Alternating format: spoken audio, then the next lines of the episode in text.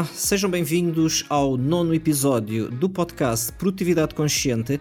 Hoje estou à conversa com o meu amigo Vítor Agostinho. Olá, Vítor, como estás? Bom dia. Bem, felizmente espero que estejam também todos bem com esta pandemia e que esteja tudo confinado, como é óbvio. Esperemos que sim, e por isso é que estamos a fazer mais este podcast para as pessoas ouvirem em casa. O Vítor tem uma profissão muito interessante. O Vítor é inspetor da Polícia Judiciária. Vítor, és inspetor da Polícia Judiciária há quantos anos?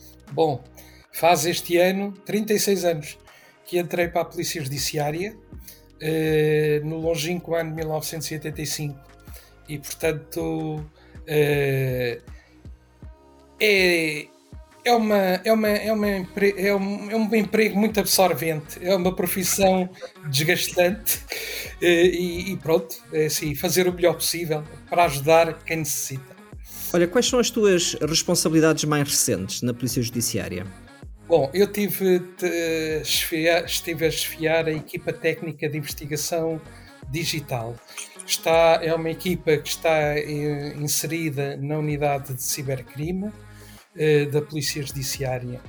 Uh, e somos, éramos, somos compostos por quatro pessoas e tudo o que a tecnologia nos leva uh, para ajudar ou a ilibar ou a condenar alguém, nós estamos lá no pico da onda. Somos assim um tipo de um CSI à portuguesa. e, e, era aquilo que eu te estava a dizer antes de nós começarmos a, aqui a nossa conversa gravada.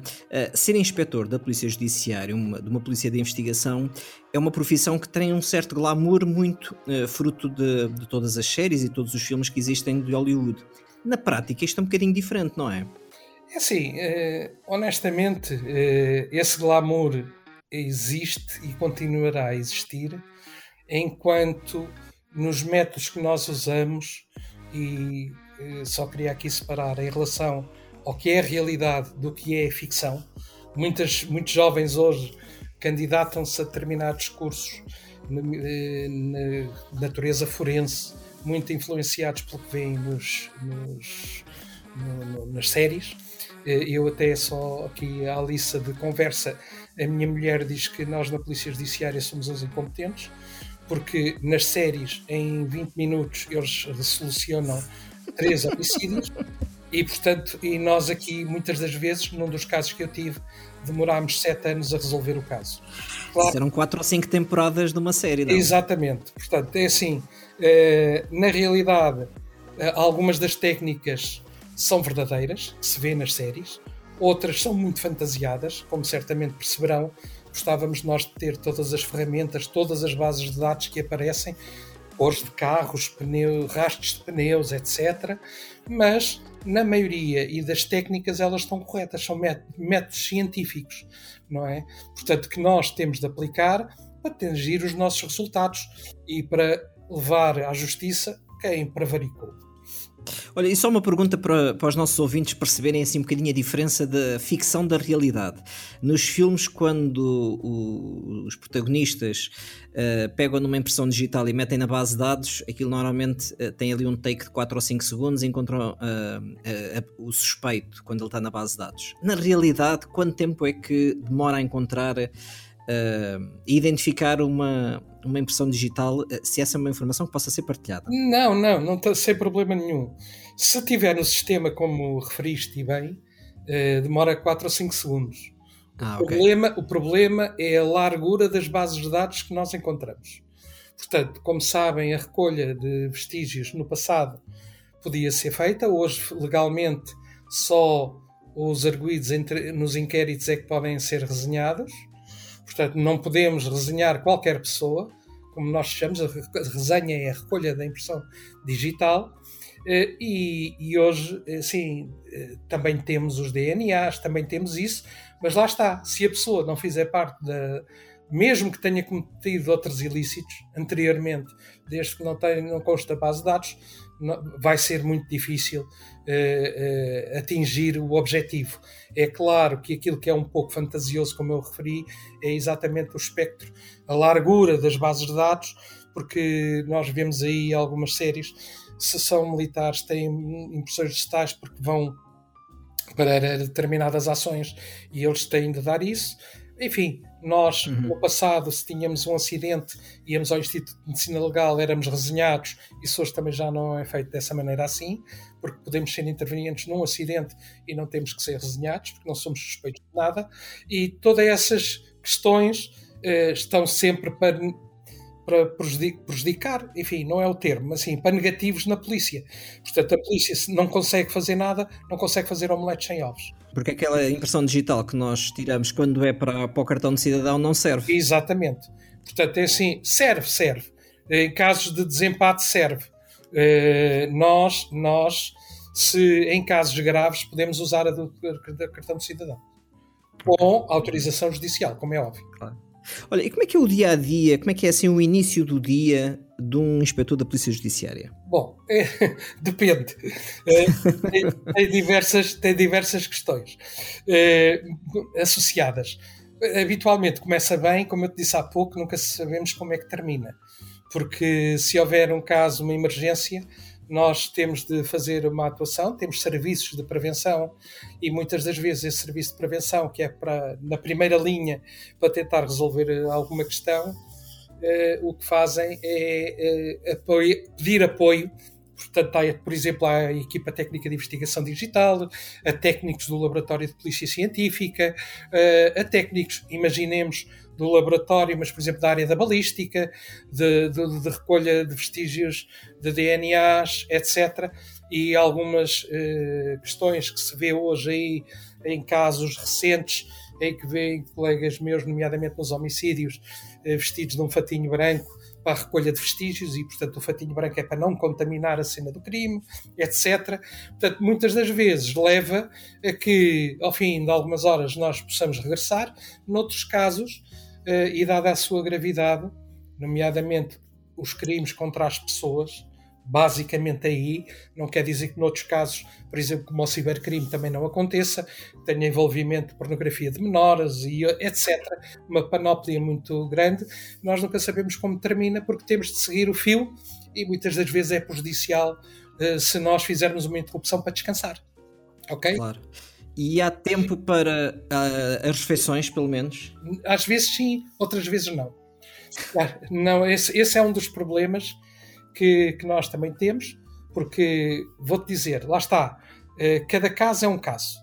Eu há dias pediram para fazer aí um, a Polícia Judiciária fez recentemente 75 anos e eu fiz um, um textozinho sobre um caso que tive há muitos anos na área económica ou financeira. Eu chamei-lhe as ovelhas motorizadas. Eh, portanto, eram sempre as mesmas ovelhas, tinha a ver com fraude na obtenção de subsídios e andavam de caminhão de uma propriedade para a outra. E isso também me valeu que eu pudesse conhecer muitos restaurantes, nomeadamente no Alentejo aí uhum. nós tínhamos um período de tempo, os pastores recolhiam e a gente não podia continuar a, a trabalhar, e então íamos para um repasto e que era sempre bom. Eh, também há casos interessantes de serem investigados. É? Exatamente, por isso é que eu digo: cada caso é um caso, mas também já tive outras situações. Hoje, com a minha idade, que eu tenho 60 anos, não conseguia fazê-lo, mas eu, no início da minha carreira, com outros colegas, éramos duas equipas, duas brigadas de 10 pessoas, tivemos uh, cinco dias e quatro noites sem dormir, atrás de um gangue uh, colombiano que traficava estupefacientes aqui na zona do Estoril, Cascais, e portanto que levou à sua detenção e 80 quilos de cocaína. Hoje, hoje, lá está, é a tal questão, se nós abrandássemos, dizes-me assim, mas não dormiste, epá, dormitei no carro, mas eu estava no carro, não estava na minha, na minha cama, não estava... Sim, não é a mesma casa. coisa, não é a mesma coisa. Mas é assim, cada caso é um caso e não temos, a Polícia Judiciária não tem meios para dizer assim: olha, agora entra outra unidade, estes vão descansar. Infelizmente era bom que assim fosse, mas uh, Infelizmente, não, é, não, é possível, não é possível. Olha, e que ferramentas, aplicações, software, ainda para mais tu estavas na área do cibercrime, quais é que são assim aquelas conhecidas do público que uh, tu utilizavas para gerir o teu dia a dia? Olha, o, o calendário do Outlook, com a partilha do calendário. É, é, essencial, sobretudo quando temos de programar deslocações para fora da área de Lisboa. Portanto, grande parte da. Como perceberão, nós não somos um país grande. Eh, só para terem uma ideia, uma vez eu e a equipa com que eu, em que, que eu estava integrado fomos Lisboa-Porto três vezes num dia. Portanto, eh, e, e o Outlook é fundamental para preparar as deslocações para fora, porque há ou interrogatórios ou há inquirições de testemunhas e, portanto, eh, nós temos um mecanismo que é pedir, podemos pedir a outras autoridades, GNR, PSP, para fazer, mas eh, dada a gravidade dos nossos, das nossas investigações, honestamente, fazemos quando é estritamente necessário, mas o que nós fazemos é vamos aos locais, eh, preparamos as coisas, o número de pessoas e eh, mandamos e notificamos para ir para o tribunal ou para a autoridade competente local e fazer essa pesquisa eh, de, pronto, de, de, de, fazer essas diligências assim. E além do Outlook, há assim alguma ferramenta mais Não, recentemente, recentemente, eu digo recentemente, estamos a falar 95 para a frente, sobretudo o Word, o Excel, fundamental, e o Access também ainda se usa bastante.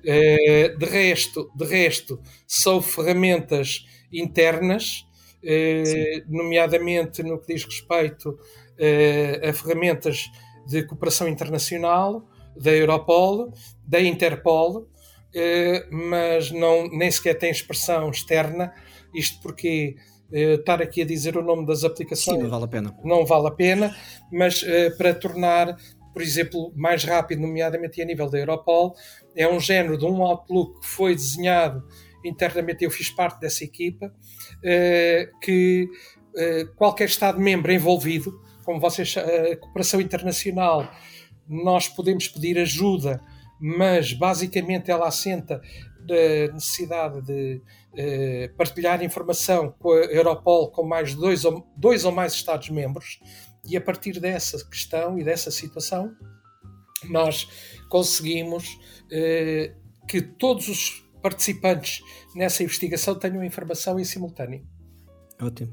E como é que é a tua uh, mesa de trabalho? Muito complicada. Uh, arrumada, mas muito complicada.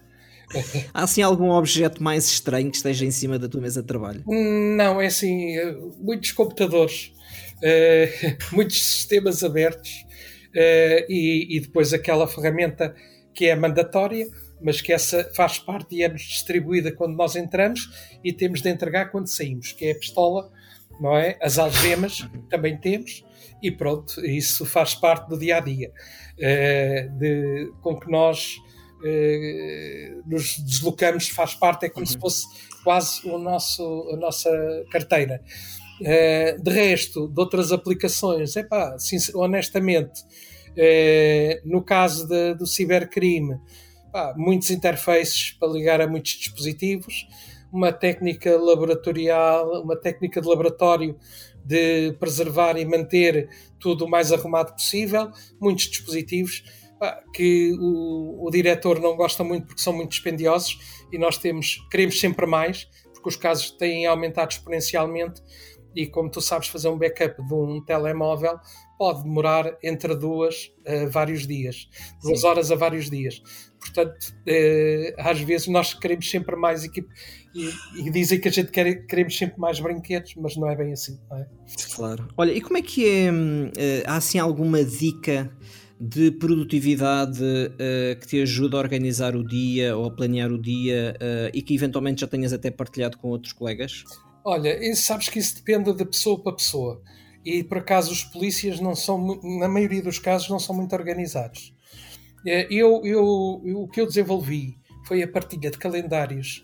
Desenvolvi, enfim, utilizo uma das features do, do Outlook, que é a partilha de calendários. A equipa toda tem acesso àquele calendário. E o que nós tentamos fazer é maximizar. Se eu tenho uma deslocação para, para a localidade A, e há pessoas que têm na mesma área geográfica, o que nós tentamos é uh, fazer as coisas, reunir-nos ver a que horas é, se há alguma se conseguimos priorizar uh, quem é que tem que fazer a, a, diligência primeiro, se há, se há compatibilidades uh, ou procurar compatibilidades também de, de, calendários, ok? E ver uhum. como é que nós conseguimos reajustar. Isto porquê?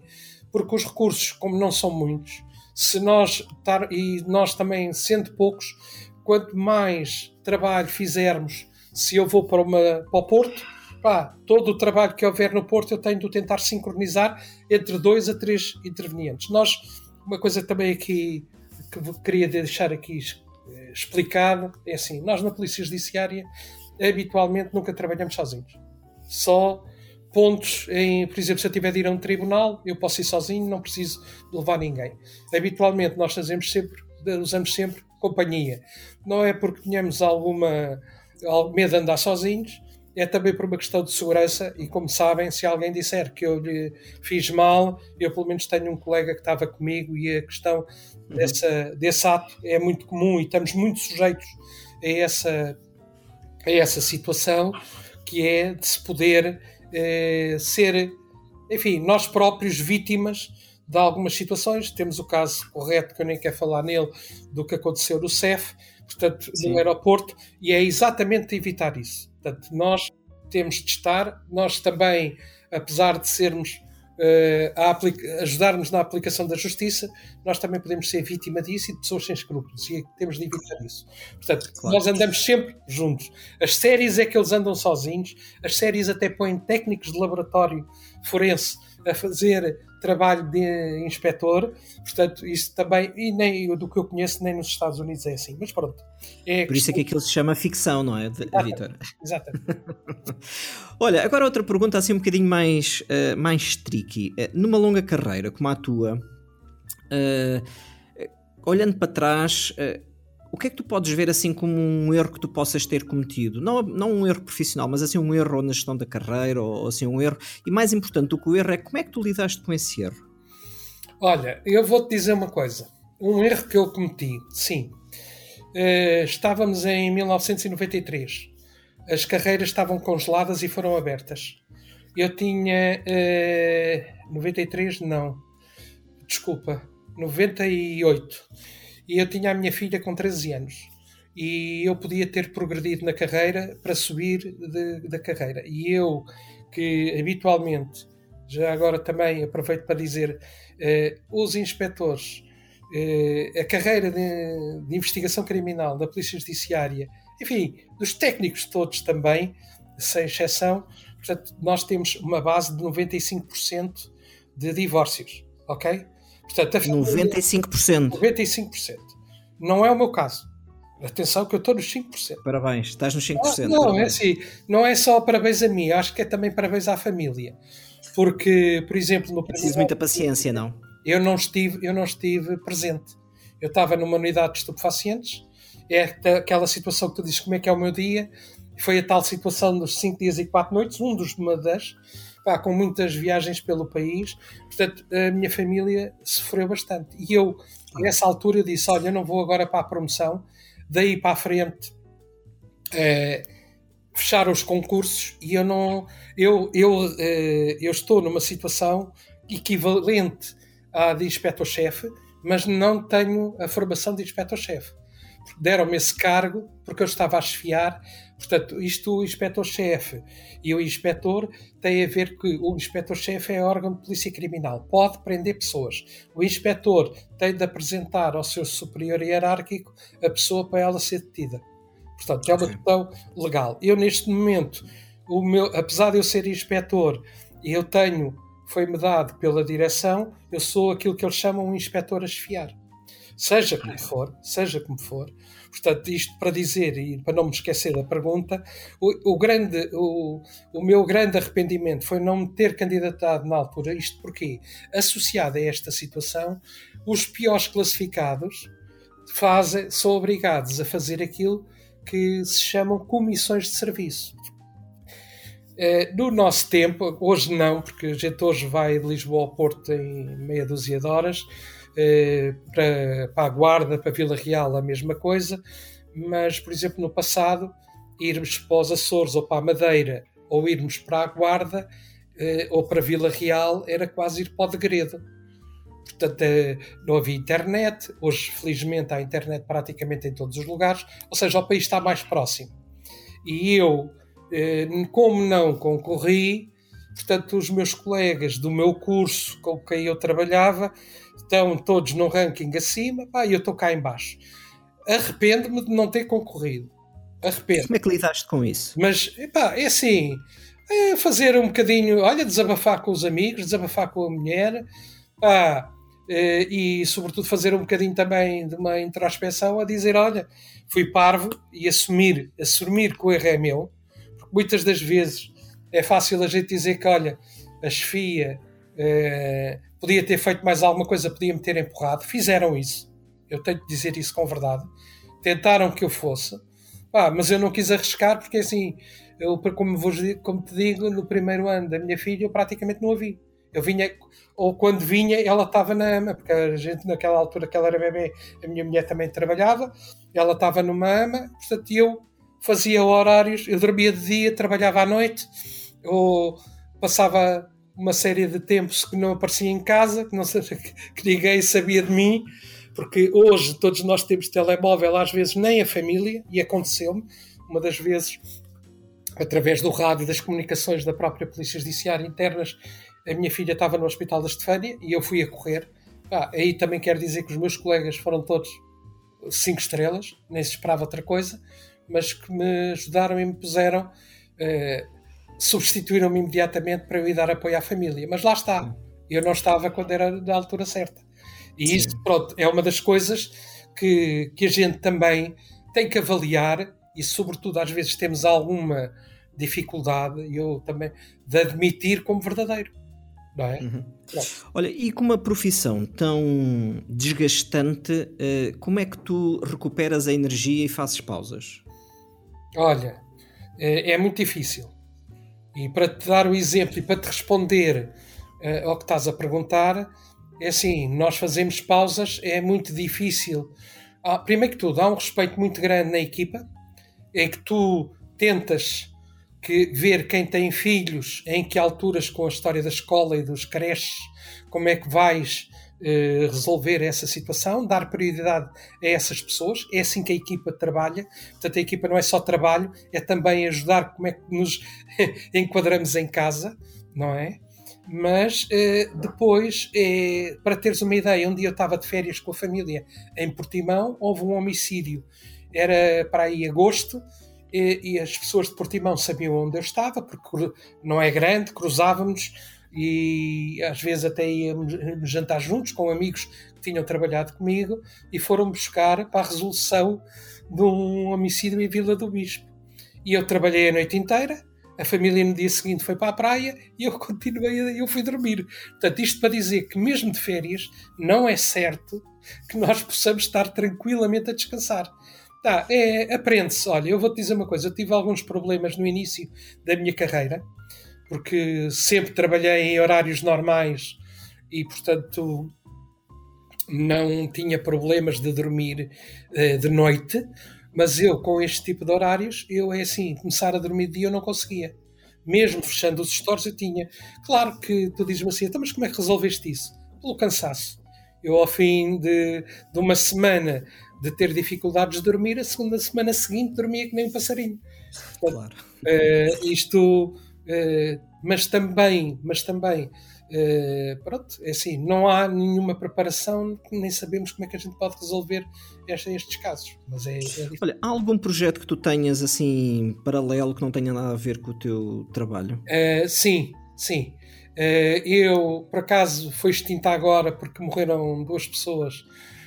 nós tínhamos uma associação, fazia parte de uma associação, eu era vice-presidente, que era História e Património. Uma, tenho uma pessoa de família, é o meu cunhado, é, é o reitor de Belas Artes e nós fazíamos visitas do género das que o Centro Nacional de Cultura fazia. Assim, uma, da, uma das mais gratificantes tivemos eh, três semanas na Índia, onde também tivemos em Goa e por aí fora, com visitas a monumentos históricos de influência portuguesa. Goa, Damão, Dio, eh, Baçaim, etc. Portanto, essa era a outra. Eu estava responsável de fazer aí uh, a parte informática, fazer a parte também de comunicação e fazíamos visitas em Portugal, Braga, uh, o país todo, fazer locais históricos previamente selecionados. É uma das áreas que eu gosto muito também. e com um dia tão exigente, há tempo para ler? Uh, há, é fundamental sobretudo leres outras coisas. Uh, e qual é que foi assim a última leitura? O que é que estás a ler olha, neste momento? Estou a ler, uh, espera aí, até não te vou mentir, dá-me um segundo, que é já, é um livro de um colega meu, é um colega meu, é um colega meu do meu curso, que é poeta e escreve umas coisas, e eu também, é um dos projetos que eu tenho aí de uma investigação também que eu tive, que eu quero ver se começa a escrever alguma coisa, que se chama A Hora do Lobo. Ele é César Afonso, Contos de Montezinho. Eh, é um dos livros que eu estou a ler agora. Há algum livro, uh, para quem tiver curiosidade em saber como é que funciona a polícia, uh, por isso um livro mais da tua área que as pessoas possam ler para perceber um bocadinho melhor o dia a dia? Uh, não, penso que não existe nada. existem, existem sobre temas eles até são, e são publicações do Sindicato do Pessoal da Investigação Criminal eh, que, que eu posso ver até se tiverem interesse, se alguém tiver interesse, tem, mas tem a ver mais com a temática, por exemplo, do, na área do terrorismo, terrorismo islâmico, o cibercrime, eh, as diligências processuais, portanto é mais na orla interna.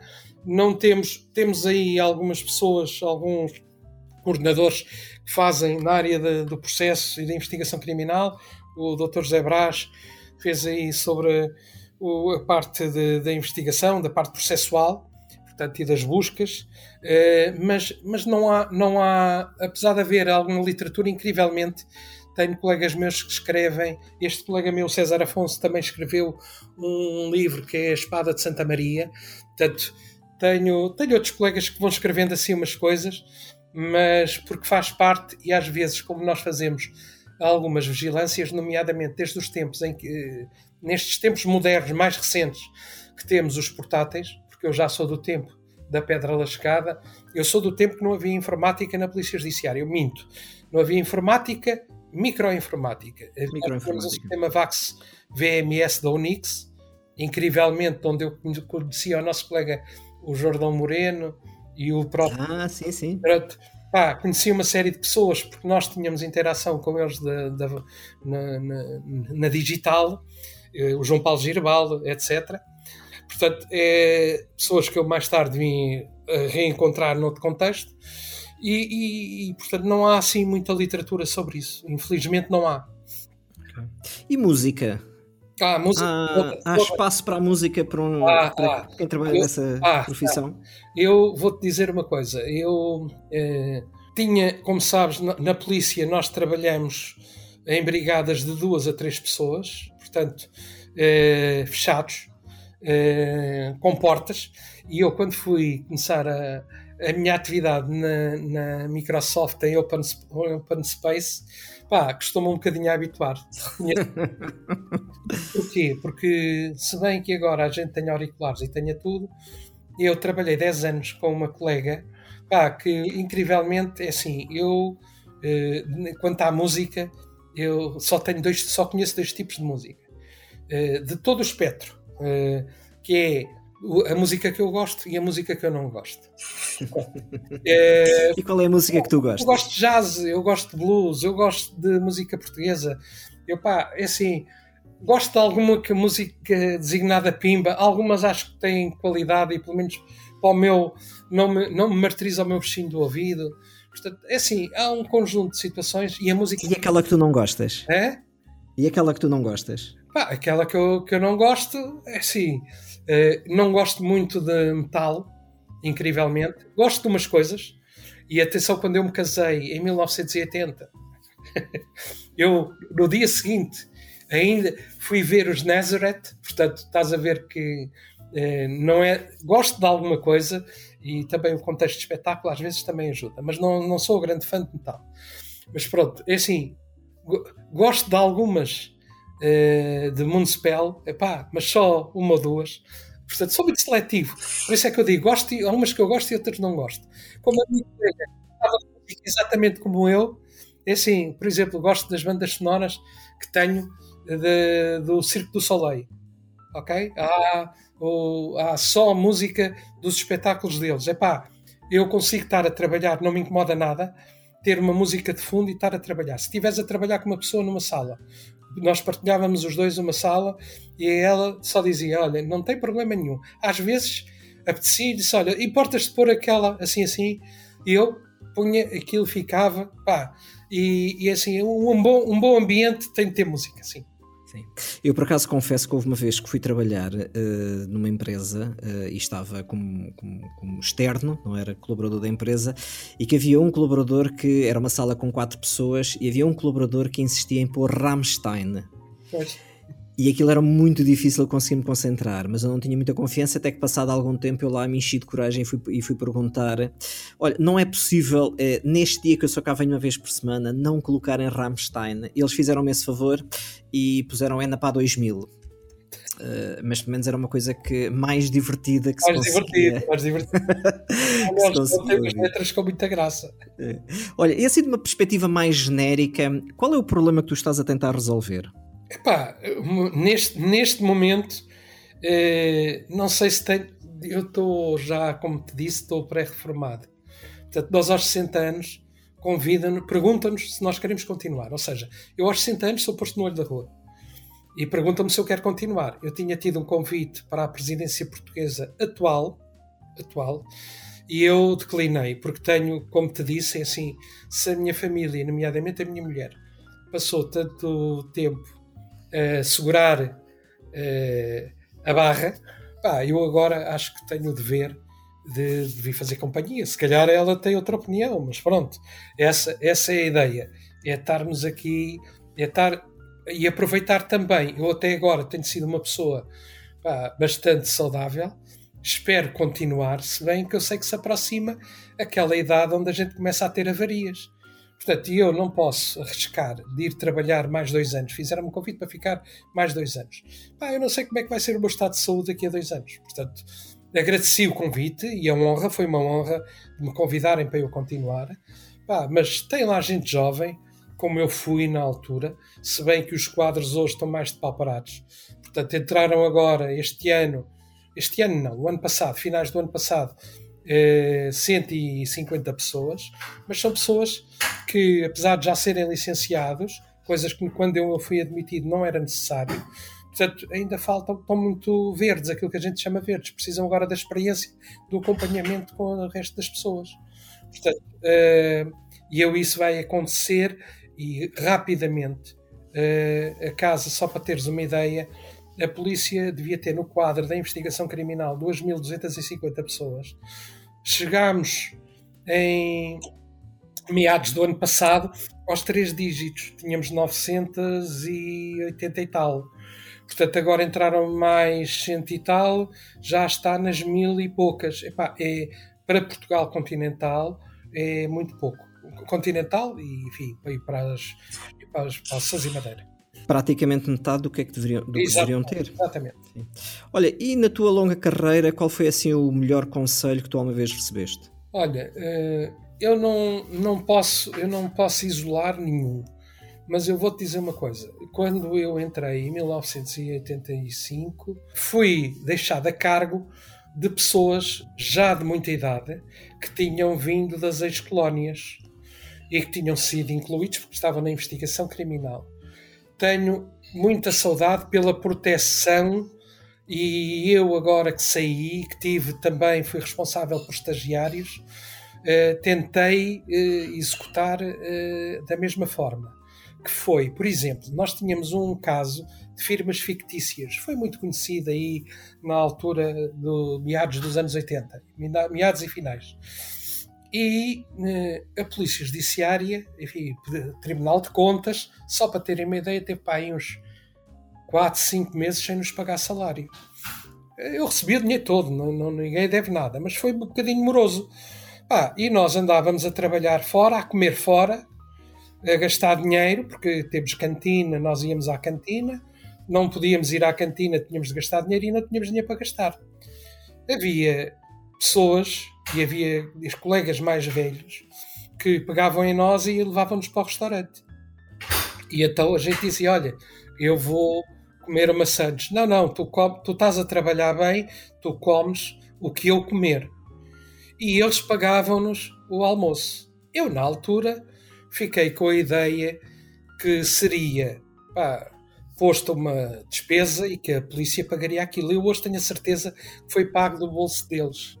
Portanto, é assim, foi de uma grandeza, foi de eh, hoje a gente sentir que algumas situações, mesmo perigosas, de, de, de, de, investigação pura e dura, em que eles estavam presentes e davam-nos força, pá, sem dizer assim: olha, não faças isso, estás a, ser, estás a fazer mal. Eh, ou seja, em vez de nos estarem a dar força para baixo, empurravam-nos para a frente, mas pondo a mão por cima. E tu sentias que eles estavam lá. Isso foi uma coisa que me marcou bastante e que eu mesmo agora nesta fase final da minha carreira, porque já fazia muita formação, nomeadamente para estes cursos que entraram agora, eh, eu tive-lhes eles fazem o curso de preparação, o curso inicial, e depois, quando são colocados nas unidades, cada uma das unidades dá-lhes, entre, assim, entre aspas, a especialização, e eu na área do cibercrime coube-me a mim ser um dos que eh, fez parte desse, desse grupo e tentei fazer a mesma coisa e, e, acho que foi uma experiência muito boa na minha vida. Que isso sim, para além de, de, de amizade, é camaradagem pura. E, e, é assim, é preciso serem pessoas pá, muito boas, muito. Eh, como, diz, como diz aquela máxima, um homem com O grande, não, com H, mesmo um H muito grande, eh, porque pá, acho que foi uma. E pessoas muito. a darem-nos conselhos de vida eh, que foi a vida deles, que era uma vida mais difícil, porque houve pessoas da geração anterior à minha que, se não andassem de camisa e gravata, tinham processos disciplinares, isto na Polícia Judiciária. Portanto, logo a seguir a 1974. Olha, e agora uma pergunta, eh, só mesmo para terminar. Há alguns dos ehm, processos que a Polícia Judiciária é envolvida são mais mediáticos, outros são mais uh, discretos e só são notícia quando estão concluídos. Uh, este mediatismo uh, prejudica a investigação e prejudica a vossa atividade ou é benéfico porque vos dá alguma visibilidade ou, ou outras vantagens? Olha, obrigado pela pergunta, sabes? Em 99% das, das vezes, e eu já te digo qual é o 1%, prejudica, ok? Faz, okay. Muita, faz muito som à volta, eh, depois, se tivermos tempo no outro dia, posso dar alguns exemplos. Concretamente na área da pedofilia, assusta as pessoas, as pessoas apagam. Nós tínhamos aí uma investigação, os alemães tinham-nos pedido ajuda com IPs fixos. As pessoas apagaram as imagens, mas essas imagens tinham os alemães. Entretanto, a pessoa voltou a reinstalar a máquina e tinha lá o mesmo, o mesmo IP fixo, usou o mesmo e, portanto, eh, prejudicou. Uh, há outros que prejudicam, 99% das vezes prejudica. No entanto, 1%, quando, porquê é que eu digo 1%? Muitas das vezes nós podemos ter como técnica de investigação, como tática, técnico-tática, eu posso querer provo provocar que as pessoas uh, digam alguma coisa. E aí nós pedimos, através dos nossos, do nosso departamento de comunicação, que façam um determinado um, um determinado específico que nós estudamos e que nós queremos que seja feito daquela maneira. Isto porque de forma a que ver se, se alguma das pessoas ou entidades ou questões que nós queremos se mexem e nós conseguimos fazer isso. E essa é a parte, mas lá está, é sob o nosso controlo. Todo o resto é sempre ruído. Sobretudo um dos casos mais recentes casos que mais envolvido casos, os casos mais recentes, nomeadamente o Rui Pinto, por exemplo, só prejudica, prejudica porque muitas das vezes eh, as pessoas ou fazem eh, ou participam porque querem, ou às vezes é porque também têm interesse em mostrar o que o senhor colabora ou que está a ser eh, espremido, como sei vulgarmente diz, diz, que se diz, pá, e por aí fora, percebes? É assim, vamos ver, vamos ver, mas à, part à partida é pernicioso sempre. E, e a opinião pública uh, ter uh, conhecimento disso acaba por, antes de vocês fazerem o vosso trabalho, uh, a opinião pública já fez a sua opinião. É, assim, isso... repara, repara uma coisa, é preciso dizer isto, mesmo como dizia, como dizia o artista, o Hermano José, com frontalidade. A Polícia Judiciária investiga. Nós investigamos para condenar alguém que tenha feito um determinado ilícito ou para ilibar alguém que tenha sido vítima de uma denúncia caluniosa, que também há. Portanto, nós, nós trabalhamos para a verdade.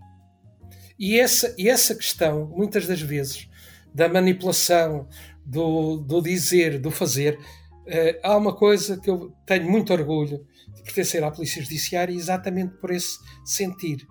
Às vezes, uh, os elementos, como eu te disse, uh, são da, da Polícia Judiciária são o elemento mais fraco. E eu não posso agora pronunciar, nomeadamente neste caso que está agora em julgamento, há nomes que vêm a lume que estão, se não forem devidamente enquadrados, porque isto é aquela é a história do copo meio cheio ou meio vazio. A história é verdadeira ou é falsa? E se tu não tens o contraditório, eu posso dizer é, que o Luís Gonzaga é a melhor pessoa do mundo, ou posso dizer que o Luís Gonzaga é o maior bandido do mundo. Agora, vamos deixar o Luís Gonzaga defender-se. E é isso, e é isso que muitas das vezes, e nomeadamente e concretamente a comunicação social, inflama. Por exemplo, vou-te dar um exemplo. A questão dos fogos postos está estudado. A Polícia Judiciária todos os anos pede à comunicação social não mostrem. Não mostrem os fogos a arder. Pessoas com problemas psicológicos, portanto, têm a exclusão da ilicitude, lançam fogos porque gostam de ver os fogos a arder. Se não passarem, mas no entanto, para tu teres tempo de antena, para tu teres a supremacia sobre o canal A ou sobre o canal B, incondicionalmente vais lá cair. É prejudicial. E assim é complicado. Vitor, muito obrigado pelo teu tempo. Foi um prazer uh, estar aqui à conversa contigo. Creio que para os nossos ouvintes uh, também uh, terá sido muito útil e benéfico e também com uma certa curiosidade. Obrigado pelo teu tempo. até uma próxima oportunidade e continuação de um excelente trabalho na Polícia Judiciária. Obrigado e até breve. Até breve. Aos nossos ouvintes, já sabem, segundas-feiras às 7 da manhã Uh, podcast Produtividade Consciente. Continuem a subscrever, enviem-nos as vossas sugestões e boa semana.